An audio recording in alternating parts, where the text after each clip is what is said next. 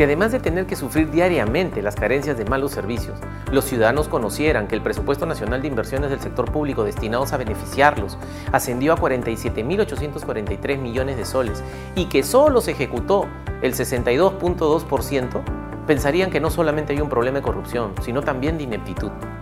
Aún mayor puede ser la indignación, dado que los gobiernos locales y regionales, aquellos que deberían conocer mejor las necesidades, alcanzan en promedio la ejecución del 58% en sus obras. La pandemia no explica los resultados de los años precedentes. El gasto de inversiones a nivel nacional en el 2019, antes de la COVID, llegó a 64.9%.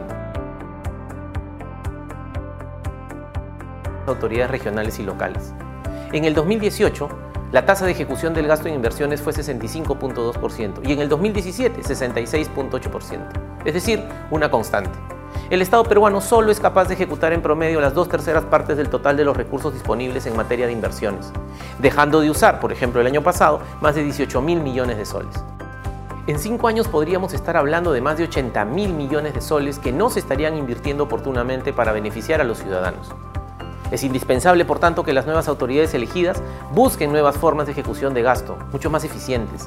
De hecho, nuestro país dispone de muchas maneras de ejecutar obras públicas, como los convenios de gobierno a gobierno o los núcleos ejecutores, pasando por las asociaciones público-privadas y por las obras por impuesto, así como también por las obras de administración directa y la administración de recursos con organismos internacionales. La experiencia de la Contraloría permite advertir las distintas particularidades y plantear propuestas de mejora y los mecanismos más adecuados para el control. Seamos conscientes, un Estado ineficiente afecta a todos los peruanos.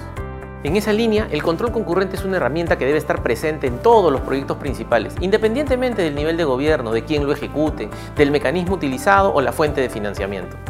El modelo de control concurrente es un modelo de control que acompaña las inversiones, desde los actos preparatorios en el proceso de adjudicación hasta la culminación en el proceso de ejecución de la obra. Y debe ampliar su alcance para comprender como primer hito de control a la preinversión y la puesta en operación de la obra como último hito del mismo.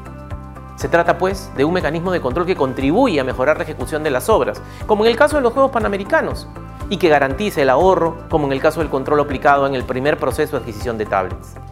Este modelo nos demuestra que por cada sol que invertimos en el control concurrente, en una obra, le ahorramos al Estado más de seis. En este sentido, la expansión del modelo a nivel nacional es uno de los componentes fundamentales de la vacuna contra la corrupción y la inconducta funcional en nuestro país.